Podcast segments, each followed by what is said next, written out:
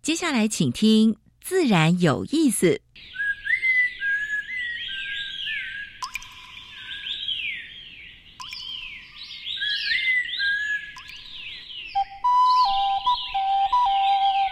大自然是最能启发人心、最迷人的教室。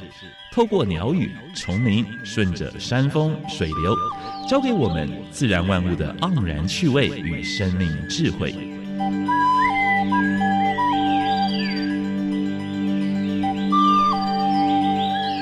走过来，走过来，仔细听，仔细听，自然有意思。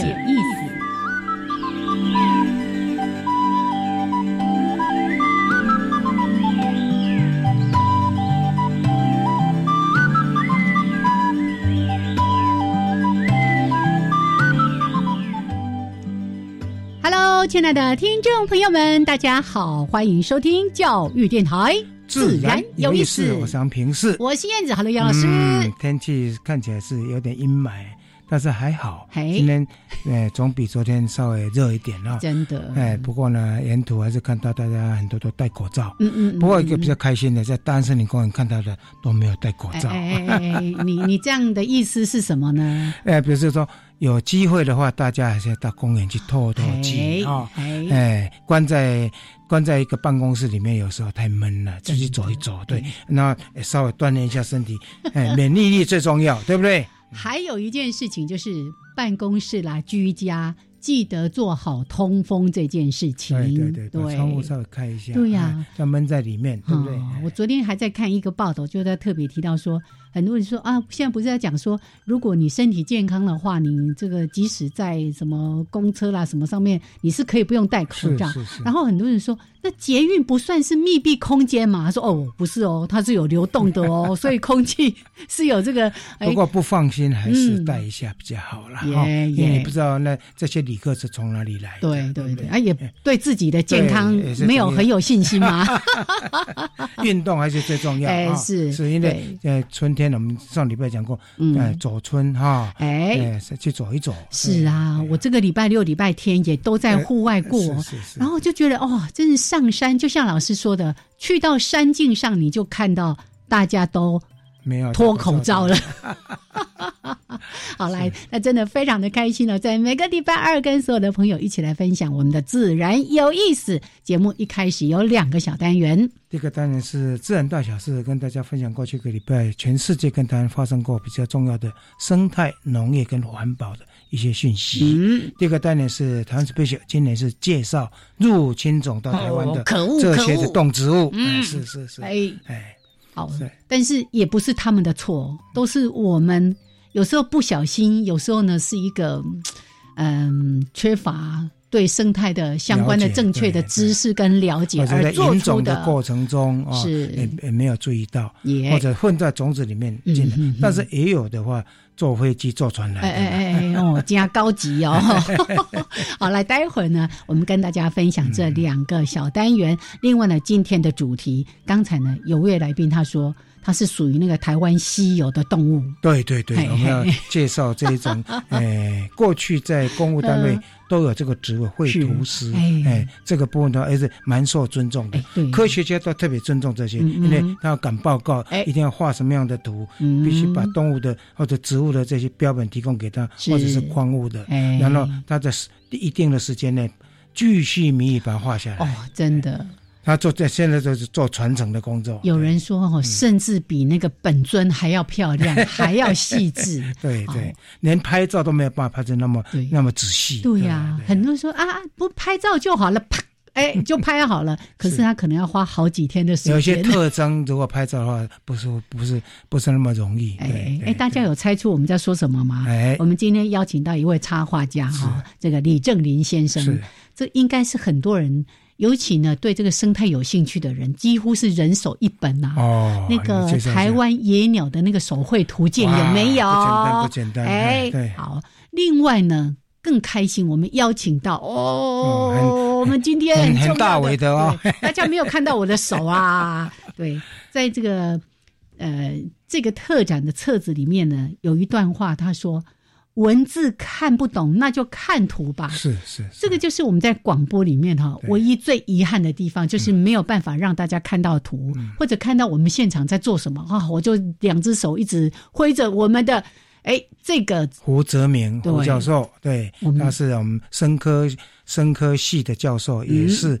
台大标本馆的馆，植物标本馆的馆长，也是我们很年轻的哦。对，特别要介绍台博馆呢，最近有一个特展，真的 太精彩。自然，嗯，我们要感谢向丽荣小姐，哎，在后面对，她是。幕后的黑手，他来策划这个展，然后真正执行在做策划是胡教授，是，所以也是我们的策展人。是是。那今天邀请到两位贵宾呢，就跟大家好好来分享。是我们不止走入自然，我们走到台博馆，走到一些博物馆里面，也可以看到自然，很棒的。这个最近如果因为呃都延期了嘛，开学都延期了啊。所以有机会带着小孩到南门馆，好好的欣赏。没错，那也可以训练的小孩子呢，开始呃学一点绘画。是是，那以后又变成稀有动物了，像正林这样子。好，来了，我们先加入第一个小单元：自然大小事。风声、雨声、鸟鸣声，声声入耳。大事小事自然事事事关心。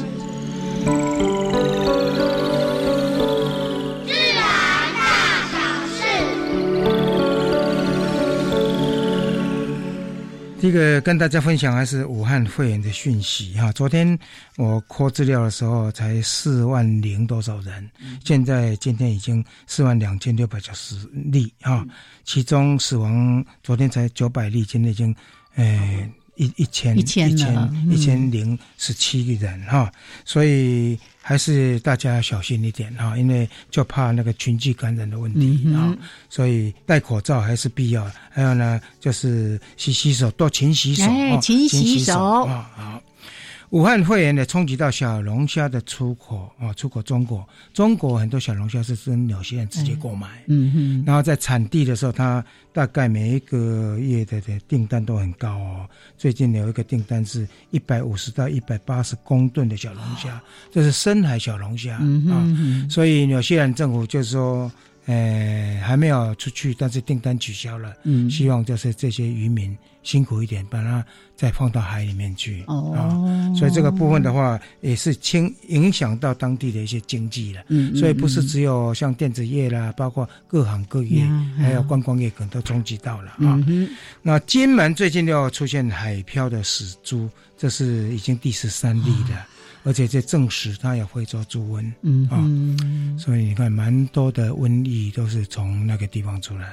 对，所以说管控的话呢，它管控这么差，嗯，让周边的话都周边的这些国家都很紧张啊。是，我们希望为大国加油了。哎，哎，所以像最近你看，大家的焦点都放在关于武汉的这个肺炎的问题上面，可能在这个部分就会。哎，非洲猪瘟还是不能疏忽，还有那个禽流感的问题。哎，台湾现在扑杀不少了啊！日本为了防止这个呃非洲猪瘟，他把华子提高，所以你要到日本去的话，绝对不能够 带猪肉的产品。从过去的一百万日币，现在提高到三百万。等于八十四万台币，比台湾还便宜一点呢。但是呢，大家要注意，就是非洲猪瘟，台湾还没有沦陷啊。周边国家，日本、韩国，还有亚洲地区十六个国家都已经沦陷了。所以，我们的防疫工作其实我们是真的跟这一次那个，呃，这个这个瘟疫一样哈，就是那个武汉肺炎一样，我们真的是都很认真在做啊。大家要挺住，挺住，挺住啊！虎虎过去大家认的时候，在台湾本岛已经消失了。是啊，但是最近有令人欣喜的消息，在花莲 已经发现到了啊。虽然数量不多，但是呢，表示说，哎，这个虎虎呢，在台湾本岛还有。对，哎，老师，这个今天我们在录音之前，他就提到说，呃，台湾虎虎，我说有啊，那个在龟山岛好像就有有，离岛都还有，是是，南屿绿岛都还有，对对。哎，但是呢，虎虎的话呢，最近呃，像这个的话呢，你不是有一直一直好笑的？嗯哦哦，好，这个 那个刚一开始就在提到那个武汉肺炎，不是有提到说很可能是从蝙蝠，因为他们喜欢吃一些野生动物嘛。然后呢，我那天就看到一张 LINE 上面传来的照片，说你看你看，你们台湾人那么爱吃蝙蝠，结果呢，那个照片就是菱角，菱角看起来蛮像的，远远看起来蛮像的，而且一整排就好像是哎，你们沿途都在卖那个。蝙蝠菱角啦，好不好？还有花生啦。因为澳洲最近不是接连发生很多大火嘛，那烧的面积超过台湾的三倍以上啊。所以呢，在森林里面这些狗头蝙蝠哈，蝙蝠哈，呃，都涌到那个都市里面去，城市地区了。哎，他最近跑到了昆士兰啊，昆士兰那个蝙蝠入境的时候呢，是很壮观，飞起来很漂亮。可是呢，它停留在公园的时候，哎，我体验过，哇，整个味道蛮重的，奇臭无比，那粪便到处都是，所以你就可以想象说，三十万只狗头蝙蝠呢，在在一个昆士兰都市里面的状况啊。好，最近那个普里的那个茭白笋哈，诶，受一种虫害的影响。燕子刚才问他说，为什么这个从来没有听过这个叫做卷叶节鳖一种蛮类啊，结螨啊，是怎么会这边发生呢？我就是在跟燕子分享说，大概就是主要的害种，因为我们从长期的使用农药，哦，让这次要的有害动物、有害生物呢，就发生了啊。所以，呃，农民还是要注意一下，防范一下啊。因为，呃，我们知道那个普里是我们美人腿的那个那个重要的产地，对对对。台东东海东海。呃，东海丰的农业循环园区哈，在台糖的哈，台台糖的，这是它包括整个水循环啦，包括绿能啦，还包括那环保养猪哈，就就用那个密闭式的哈，然后负压管理的，那这个已经正式的开始了啊，嗯，也给台糖拍拍手，拍拍手，因为这是等于循环经济啊，希望能够做好啊。最后一则信息跟大家分享的是那个台十三甲的，呃，造桥路段夜间的行驶，因为在那个路段我们知道是石虎路沙最严重的路杀的热点。现在说把所有的行车的速度都降到五十公里以下，嗯哼，注意哦，有拍照哦，啊，所以路过的那个那个呃驾驶人一定要小心啊。好，这是今天的自然大小事。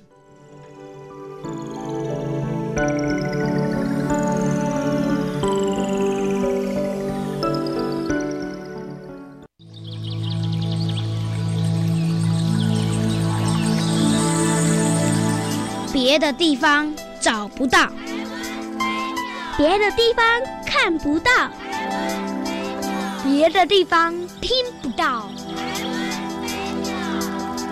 台湾。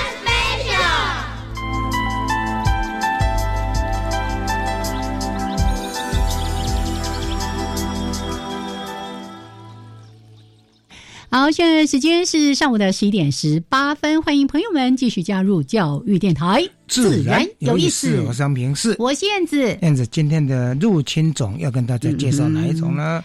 这个物种呢，应该是在我们节目里面哦，经常会被我们点名的入侵红火蚁，好厉害，昂高呀，对。就是去年我们曾经邀请过林宗奇林老师，大蚂蚁专家，也很有趣。那个那也是稀有动物啊，就专门研究蚂蚁，从大学时代研究到博士班。是，然后现在教学很多的研究都跟蚂蚁有关。是，但是我就跟老师说，哎，那我们是不是这个就跳过？哦，老师说不行，这个太重要了哈，因为。这个其实整个防治的工作都还在进行当中。对对对，嗯，这个红火蚁进来的时候呢，尤其在桃竹苗这一带啊，尤其是。哎，桃园这一带，哎，在新北这里也有啊，哎，而且慢慢慢慢，它还还有点扩散，是是，所以这个部分的话，要请大家务必小心，因为这个台湾的蚂蚁里面唯一的就进来，就进来这种的，唯一能够在地面上做比较大的它是第七型的对，第七型的，对，反正有土丘的，大大概都是这样。一般如果你看到那个蚂蚁穴的话，你用脚在旁边，它它是大丈夫，说不出来就不出来。但这种你只要一脚踏下去，整群就出来了。你那卡过底下没注意，一个嘞蛇鬼卡 就开始跟你叮咬。对，而且呢，我在看了，我就开始对它慢慢认识之后，就哦。我就觉得我应该再离他远一点。嗯，农民的话是要非常小心。对对。那一般好像他们的那个遮针是会有倒钩，所以他可能就遮你一次。是是。但是这个呢，入侵红火蚁说没有，他没有倒钩，所以他可以连续刺你七八次。它的乙酸，它的乙酸很强，很强，而且还有还有一些毒液的部分。对对对。对，那。刚才老师也特别提到说，你如果在地面上面，然后看到这个有点土丘形，然后又稍微有那个蚂蚁在那边走来走去，因为事实上你要去辨认出它是红入侵红火也是有难度的。那我们其实现在有很多的通报的管道，对不对？可以通报，台大有一个红火蚁中心，或者东西通报的话，他们会派当地政府就去做助理。是是，不要自己来，因为自己来的话，你用的方法也许不是正确。对对对对。我我记得林老师也特别提到说，像这样的问题，你如果处理不正确，它分出去，对，那就更惨，更厉害。对，本来只有一窝变成十窝，那不是我们想要的。要的话，都是由中央统一来来配发的。是。我一直记得林老师那时候有提醒我们，要有耐心哈，包括你家里面的一些遗害，你千万不要想说我要一次把它解决，没有这样子，因为一次的时候它可能问题就会更严重了。还有一个就是说，包括一些家里面如果买花在花市里面，或者是说有要做比较像要改造庭院的时候，进来的土跟植物的话，哎，一定要要求厂商。就是红火蚁福利的，就没有红火蚁的，他必须要先做过处理，确认。对，因为有很多新入侵的，大概都是这种途进来，或者是直栽进来，哎，所造成的。是。我跟老师说一件，我到现在都还有点担心的是，我有一次去，也是在建国花市，就买了一些香草植物回来，然后后来发现那里面有好多的蜈蚣，是那个大蜈蚣那一种。好害怕，到现在还在害怕当中。植栽的植栽的部分的话，就是诶，最好在买的时候稍稍微在当地震动一下，嗯嗯，啊，把它稍微动一下，看到要跑出来这样子，对不对？哎。一一般的话呢，当然花市那边也可以要求，然后因为他有协会嘛，哎，他们一般如果要进到都市里面的话，像红尾这他应该会先处理。是是是，要不要蜈蚣也稍微驱赶一下？好，来，那就是今天呢，稍微跟大家提醒一下。那至于那个土丘长什么样子，就像刚刚说的，没有画面给大家看，但是搜寻一下，你很清楚的可以找到。那如果不是很清楚，现在拍个照。透过我们的这个国家红火蚁的这个防治中心通报，然后请专人来处理。好，来红火中心会通知各个县市市市政府。是，好，来，这是今天的台湾 special。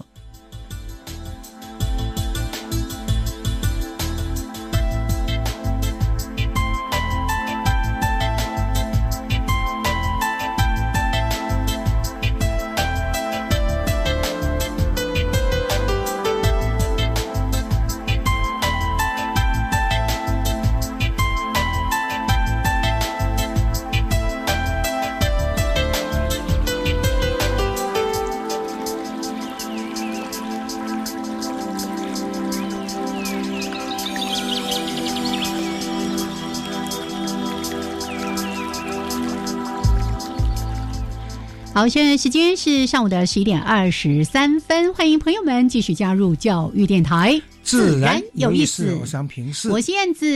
现在所访问的是。呃，有一个活动，就是台博馆南门馆的一个活动，叫做“会自然”。今天的策展人啊，他是台大生科系的教授胡泽明，也是台大植物标本馆的馆长胡教授。还有一位就是插画家 李正林李先生。是来，我们先来跟胡教授打个招呼。好，各位听众朋友，大家好，我是胡泽明。来，正林。哎，各位听众朋友，大家好，我是李正林。是，其实两位应该都算蛮稀有的动物啦。两位的文质 彬彬的，是 愿意在这个领域哦，要持续的耕耘。我们胡老师他还有有一个，也是这一次在策展的主要的身份是植物分类学会的理事长。对对对，我觉得那个学分类的人都要超有耐心，屁股要粘在粘在椅子上。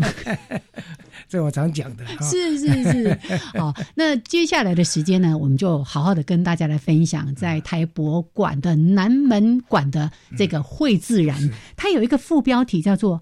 博物画里的台湾是，哎，我相信大家会很有兴趣。嗯，而且这次我本来还以为说这一些画都是台博馆的珍藏，嗯，后来才了解到说，哇，胡老师很用心了，从世界各地把就是在博物馆里面收罗这些画，包包括博物馆的，还包括台大的，是整个放到这个里面来。耶，哎，胡老师可以为什么？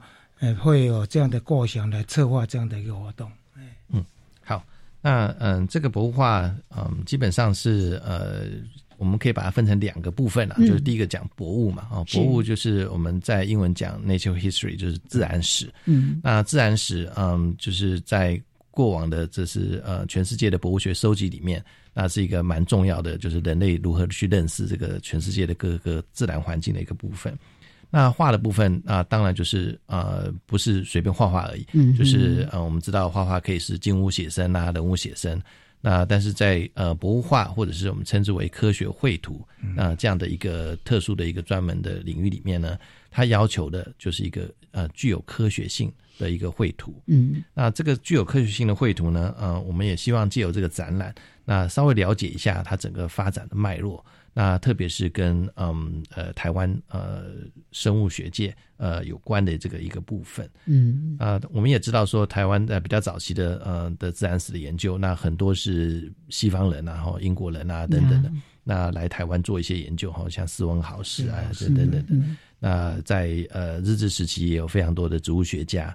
那所以大部分的早期的这些比跟自然史相关的一些绘图，也都是呃各个全世界来的学者们呃所进行的。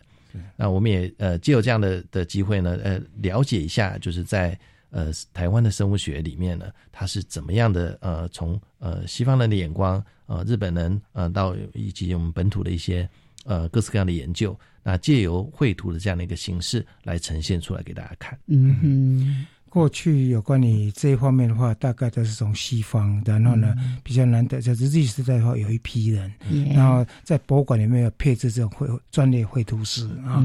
那这一次很难得的，他也把延续下来，包括近代的、现代的进行式，包括正年年轻人。所以郑林其实也可以谈谈你的心境，再配合这次的展览，对能不能谈一下你？从你的角度来告诉我们，什么叫做科学绘图呢？嗯，哦，其实我在这个展有负责了几个工作，那其中 其中一个工作，呃，算是算是帮志工们上课，就是。大概介绍一下科学绘图是怎么一回事，然后怎么样来讲解科学绘图这件事。嗯，那我在想这个题目的时候，我在我在整理这些科学绘图的资料的时候，我发现其实科学绘图它的内容内涵它是很科学的，可是它的目的对于我们这些艺术家来说，其实是很不科学的。所以我我就下了一个标题 叫做。很不科学的科学绘图，为什么？为什么？因为因为其实我们可以仔细想想，什么是科学？科学的东西，科学的内容，如果你要真的真的完全精确的表现的话，它其实就是一些函数、一些公式，甚至完全可以用数学的东西，或者是完全用文字的叙述去去把它表现出来。可是为什么我们要画图？嗯，是为了满足什么？为了满足我们的感官啊。视觉嘛，嗯，对，然后视觉造成的一个心理上的感觉感受，那我们人类可能天生的构造其实只对这个东西，嗯，呃，的兴趣会大过于那些很复杂的科学概念，对，所以其实我会觉得，就就我自己的定义上来说，科学绘图正确精确是是基本要求，但是它有一个很重要很重要的目标是非科学的，因为它是要触及呃。观众的非理性的那一块的感动，美感，你讲的是美感的部分了哈。但是呢，如果是站在我们在学昆虫的角度来看的话，连脚的某一个部分或者翅毛某一个部分都要画的精密，那个就是科学。哎，所以虽然他说是很不科学的科学绘画，但是重要的是。那里面都是科学的每一个的要求，对不对？哈，好，来，我们待会儿呢 再继续来演绎一下哦。特别呢，一定要让大家对于我们这一次在台博馆的会自然这个特展有一个了解之后，来，刚才杨老师特别说的。反正呢，很多学生都还在放假，我们就利用这段时间好好的去观赏。好，我们待会儿回来继续聊。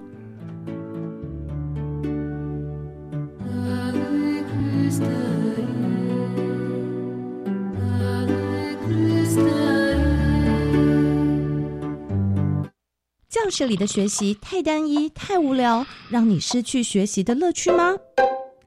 学习不应该是单向传授、无感背诵，而是探索、发现、感动的过程。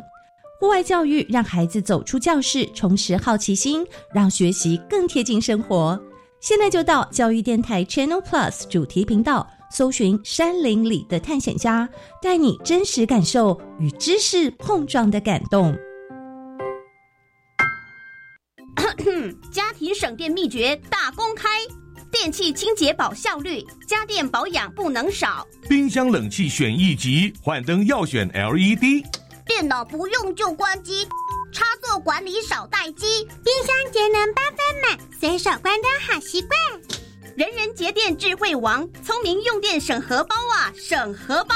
更多省电秘诀，请上节约能源园区网站查询。以上广告为经济部能源局提供。最近有新型冠状病毒疫情，二月十四号到十六号举办的科技教育嘉年华会延期吗？主办单位说啊，为了避免群聚感染，考量办理的成效跟品质，综合评估之后，将延期到七月四号到六号举办。地点呢，仍然是在国立台湾科学教育馆。耶，延期就可以有更多人参加，更好的活动体验呢。以上广告是由教育部提供。加外加外，阿玛波拉，扎根格玛西卡斯达斯，的加古拉布古列列。大家好，我是来自台东的胡代明，这里是教育电台。那罗哇那咿呀那呀哦哎呀，那是你呀鲁玛的呀恩哦，朋友们就爱教育电台。好，现在时间是上午的十一点三十二分，欢迎朋友们继续加入教育电台，自然有意思。我是杨平世，我是燕子。我们现在所访问的是，呃，台博馆在那馆展出的一个会自然的，呃，策划人胡泽敏胡老师，他是台大呃生科系的教授。也是周边我们的馆长，又是分类学会的理事长，有三种的头衔。另外一位是插画家啊，李正林李先生，来跟我们分享他来办这个展览的心路历程。是哎，这册子里面还有在展览里面还有我们正林实际帮大家做示范，什么叫做科学绘画？我们那个一个步骤一个步骤是怎么做的？虽然他刚刚说是很不科学的科学绘画，太辛苦了。因 为我觉得那里面充满了艺术跟美感啊。好，那我们还是回来就来谈谈。我刚才不是一开始说了一句话，说文字看不懂，那就看图吧。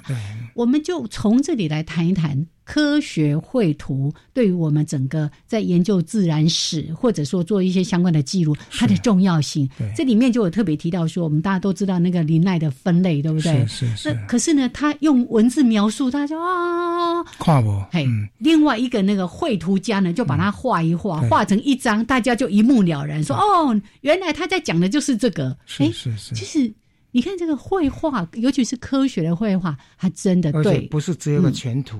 它可能有一个局部的，像一只昆虫的话呢，它可能有一个全图之外呢，它还有几个主要重重要特征的，尤其是生殖器啦，或者是诶翅毛啦，毛毛刺刺啊，诶或者是嘴巴的什么地方啦，对，都有特写，是这个非常花工。耶，哎，这个我们要请两位来跟我们分享一下。嗯 嗯，好，那因为科学。科学本身其实它是一个蛮视觉性的一个一个一个学学问了。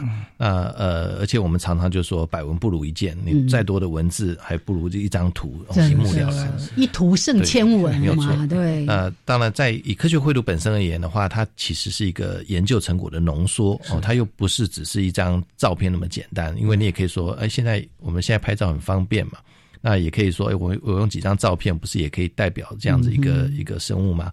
那可是科学绘图，它基本上它可以，刚刚呃杨老师有提到，就是呃它可以是一些呃细节的特别的着重，就是把一些我们称之为鉴别特征的这样的一个东西，那这个在我们生物学的研究里面非常的重要。那呃它就可以很清楚明白的告诉我们说，哎你你要认识这个生物哈，不管是昆虫、动物、植物也好，你应该要看哪一个地方，那才有办法去确定说它是什么。那这个是在科学绘图里面，特别是生物学这边是蛮重要的一个一个发展的开始。就是一个我们称之为要点啊，就是这个医药上面的呃研究，应该是可以说是科学绘图的开端。是，因为我们知道说，你如果吃错药的话，哎，这个会死人的。所以，哎，你你你写半天说，哦，这个这个是一棵小灌木，哦，这个这个，你讲半天还不知道当归长什么样子，不知道人，呃呃，这样子的话就会出出问题。对对。那所以一个科学绘图就是一个提供一个比较直白、很直直观的一个正确的讯息。那这个是可以说是最早。呃，人们开始使用科学绘图，而且认真的看待科学绘图的一个开端了。是，那这个当然是一个很重要的一个因子。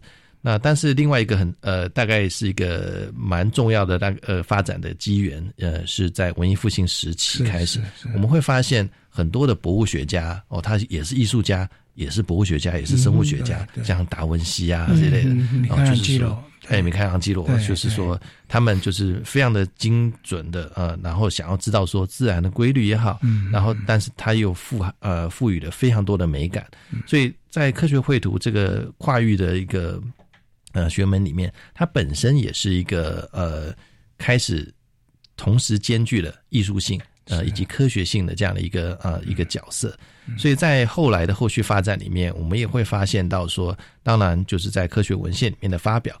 它呃不见得要富呃富有这么多的艺术性，嗯啊，它就比较偏科学性。但是在另外一个旁支，就是比较喜欢呃艺术性比较多一点的，它又走向一个比较生物艺术的一条路。那我们也可以有看到呃，不管是静物写生也好，就是大家。画画的人就是喜欢哎画这些自然之美啊这些东西的，所以他就会强调这些自然的美感。那所以他在后续的发展里面，其实就变得非常的多元，就非常多元。那有些科学性多一点，有些是嗯呃艺术性多一点，但是它其实有中间有非常呃重叠的地方是其实是很多的。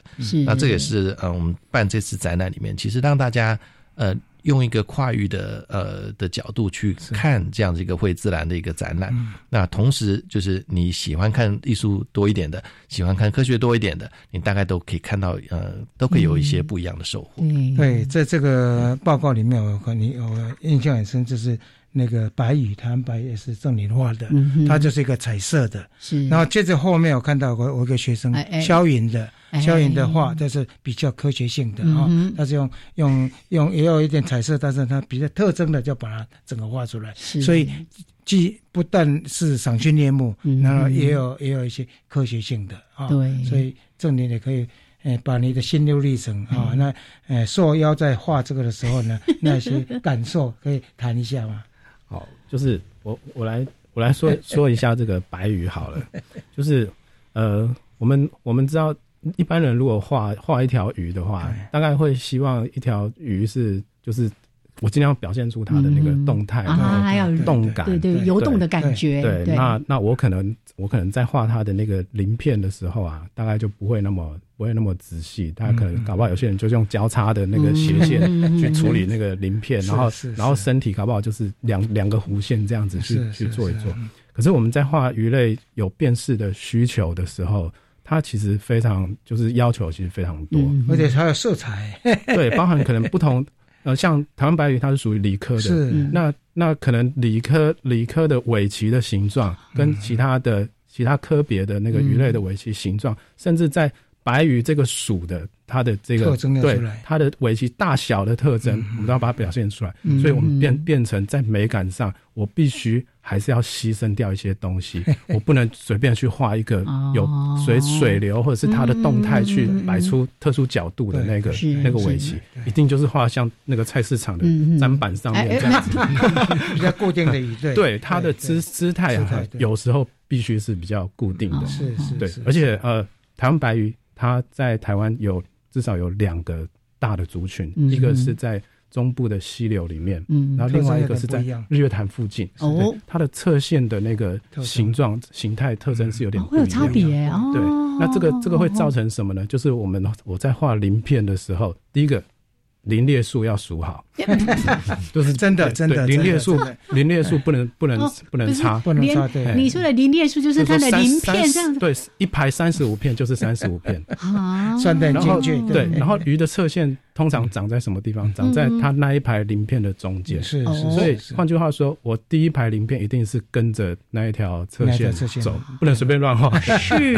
哦，从从那个它的那个。从头到尾，还有从背到腹部的那个林列数都要都要算得清清楚楚。所以科学漫呃科学绘画就是跟一般的你想要画漫画啦，或者说画画插画，那是完全不一样的。那要很精确，而且颜色，如果它有彩色的时候，颜色也要去考虑。对，还有那个观察的敏锐度 要非常非常高。是是，这边一定也要带到我们刚才在说，我们希望啦哈，当然我们很多的朋友都是人手一本，我们希望更多人有人手一本，就是刚提到那个 台湾野鸟手绘图鉴。是，郑林听说花了五年，然后画的那里面的两千五百张的。鸟照片啊啊，鸟图片是。看报道还是听演讲？他他他很用功，他要读你的资料。所以你你看我在那个过程里面，就像你说的，你在画这些鸟，或者刚才说的这个白鱼，他就像在拍那个证件照一样，要每个都规规矩矩的，角度都要。对，而且那个细致度。哦，我我觉得那个过程真的是煞费苦心的。是是，嗯，因为虽然我刚才我刚才说科学绘图其实是很不科学，大家都吓了一大跳。我开始还是科学了，我没有 请错人了。对，其实我我我讲我画白鱼的内容，其实基本的要求都还是非常科学，很科学的。对，只是说我们要怎么样让这张图让。看的人有感觉，那可能就要加入一些非科学性的目标。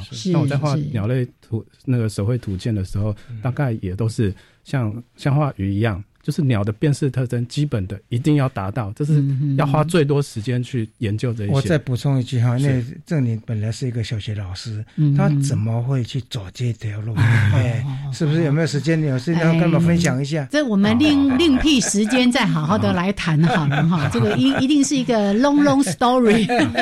我们回来回来，在这个会自然的这个特展里面，就是。老师刚刚一直在讲到昆虫，因为只要一讲到昆虫，吼，老师就都亮了，都亮起来。哎，我就看到有个画下魔鬼的野兽的女性，我一开始不太懂这是什么意思。哦，原来呢，欧洲人以前他们因为对昆虫非常不了解，他又有很多什么变态什么，他们都不清楚，所以把昆虫当做是一种魔鬼的野兽。哎。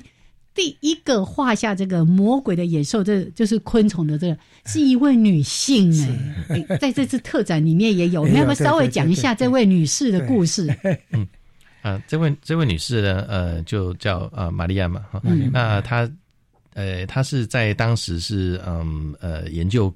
呃，昆虫的，而且研究它的生活史，嗯，那这个算是在当时就是呃比较少，就是诶能够很仔细的把它从卵，然后到呃毛毛虫，一直到它诶羽化出来，然后把这一连串的过程把它非常仔细的记录起来，然后把它浓缩到一张图里面，是，所以它其实呃你在自然里自然界里面，你其实不太容易看到同时有。卵有毛毛虫有蝴蝶在在一棵植物上面了，那呃，但是他就是利用这样的一个方式，他就是把他的呃所有的观察的呃东西浓缩在这样的一个嗯一张图里面。嗯，那再加上她是一个女性的身份，就是女性科学家，在当时其实也是呃稍微比较不受重视。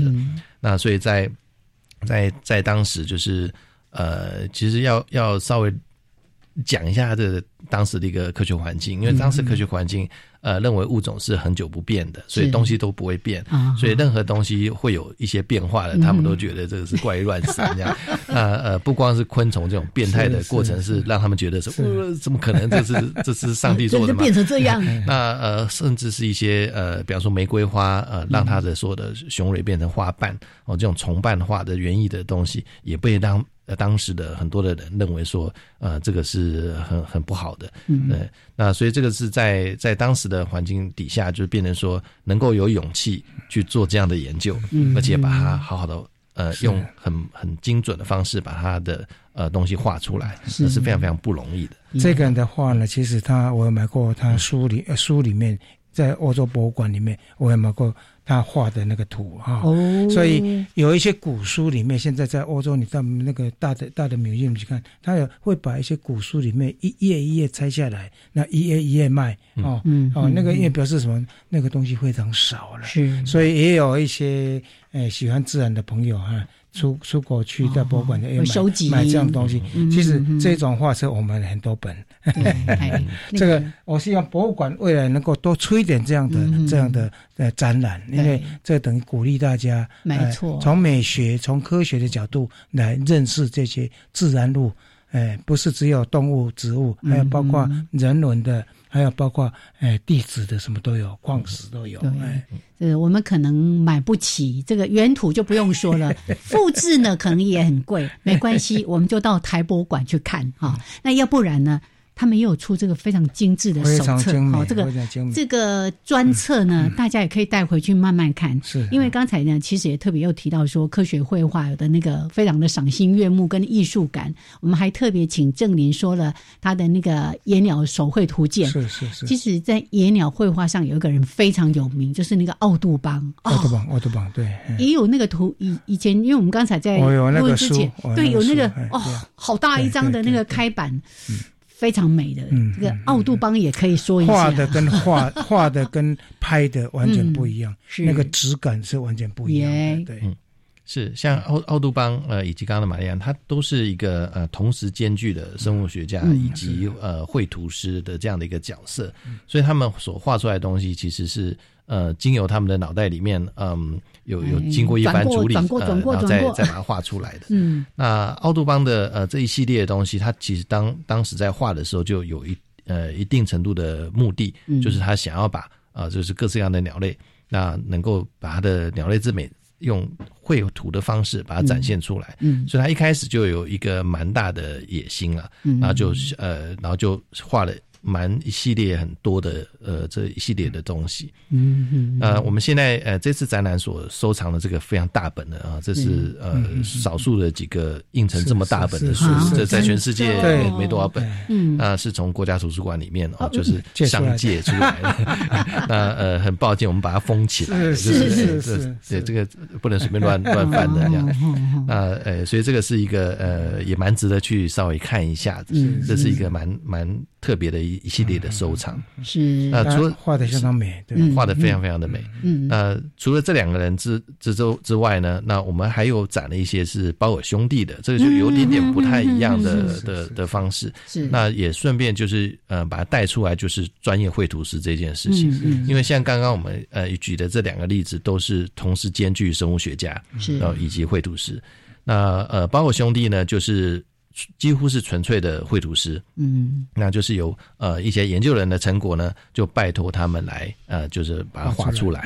那那些原来的生物学家，不管是因为太忙，或者是他比较不会画，那呃就。呃，拜托这些专业的绘图师是啊，包括兄弟，那呃，一个是比较会画动物的啊，一个是比较会画植物。对，那呃，我们我们两位作品都有把它呃展出来。是啊，一个是一些植物的一些解剖图，然后一个是就是鸭嘴兽。对是是。那鸭嘴兽的那个又是很特别，就是呃，他是嗯，他是算是一个随船的会师。是。那在当时就是大航海时期，呃，就是有很多的这种，哎，应该是说。只有皇家才有才有才有钱的，哎，才有资格去去出那些什么地质学家然后大家也知道说这些探险家不不见得有很有空去画画，这样他们就需要说有个有个画师的。随随船的，特别是呃，他们抓了一些动物哈，一些植物，他们可能在回到英国的途中就会死掉，所以他们希望在活着的时候就把他们画下来，所以就是需要一个绘呃呃随船绘图师，那那个画鸭嘴兽的就是一个随船绘图师，画的超细致，对，而且栩栩如生啊，连那个毛什么都画的。画的很像，是你们现在都看不到，但是到博物馆里面就看得到，好好享受美的享受。OK，好了，那这个段落我们先聊到这边，时间是十一点四十九分，一小段音乐之后回来，我们再继续跟大家来谈一谈。因为刚才呢，我们有特别提到说，这个标题叫。博物画里的台湾，我们还没有讲到。台湾，对，要讲的东西太多了哈，但我们一定要好好的来锁定一下，在这次的这个特展里面，跟台湾有些什么特别的一些关联。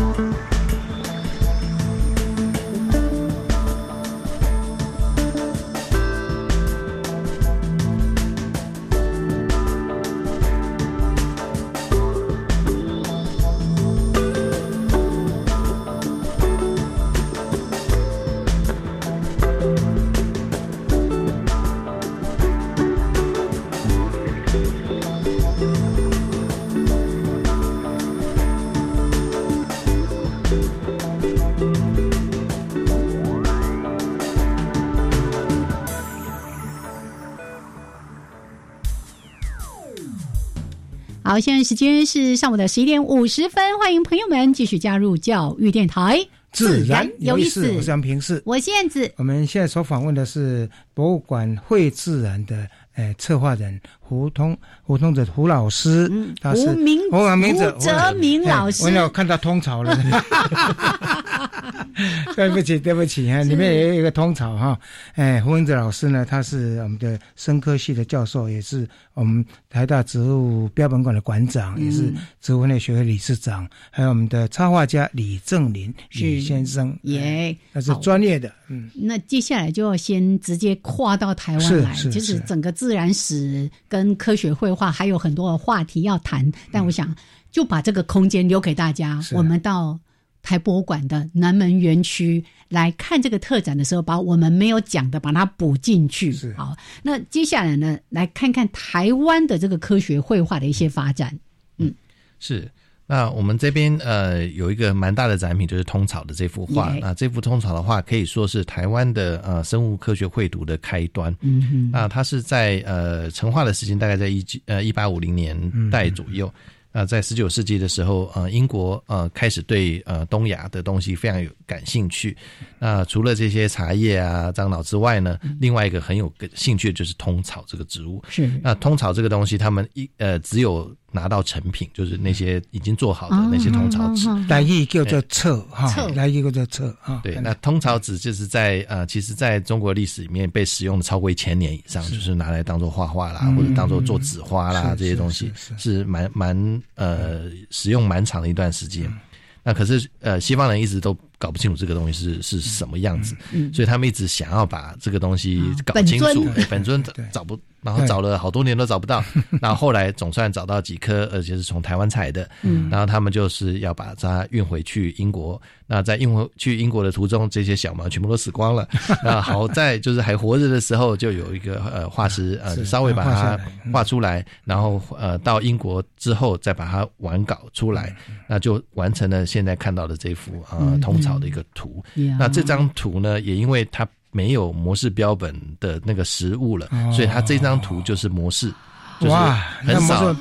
不见了，哎，因为没有了，没有了，就是因为死掉了嘛，所以所以就是很少就是一个生物的命名是用图当做模式，哎，那这个因为它。图很清楚，非常的细节都有了。这个朋友如果有到我们的梅峰农场，我们特地种了一片。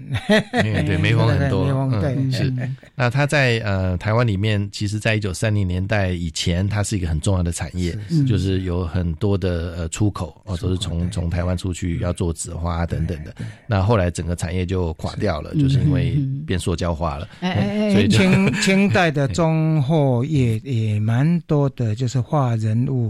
画民俗的一些画都是用通草的画，哎，这个呢就是等于说当时的外销画，哎，有蛮多是用通草这个材料。对对对，这个这个在台湾要有一点点的年纪，就是 我们小时候没有保利龙的时候，都是用这个东西在做，有点像保利龙。对对对对对。哦，所以刚才胡泽明胡老师在谈，哇，原来这一张图有这么多的含义在里面，它还成为了那个模式标本，不是真正的那个。通草的那个，就用图来当模式标本啊，很有趣哦，很特别的。对，好，那其实如果以从日剧时代，当然如果或者说我们台湾这样的呃比较近代的，也有几位比较杰出的这个科学绘画的这个专家们，可以稍微帮我们介绍一下，还有他们的一些作品。嗯，是。那在早期，当然就是有呃西方或都呃日本人他们呃送给别人画或者自己画之外呢，有两位我们特别有介绍的啊，就是王仁礼呃跟陈建柱先两位先生是台籍的呃的绘师。那这两位都是呃有点像是特意去着力培养出来的。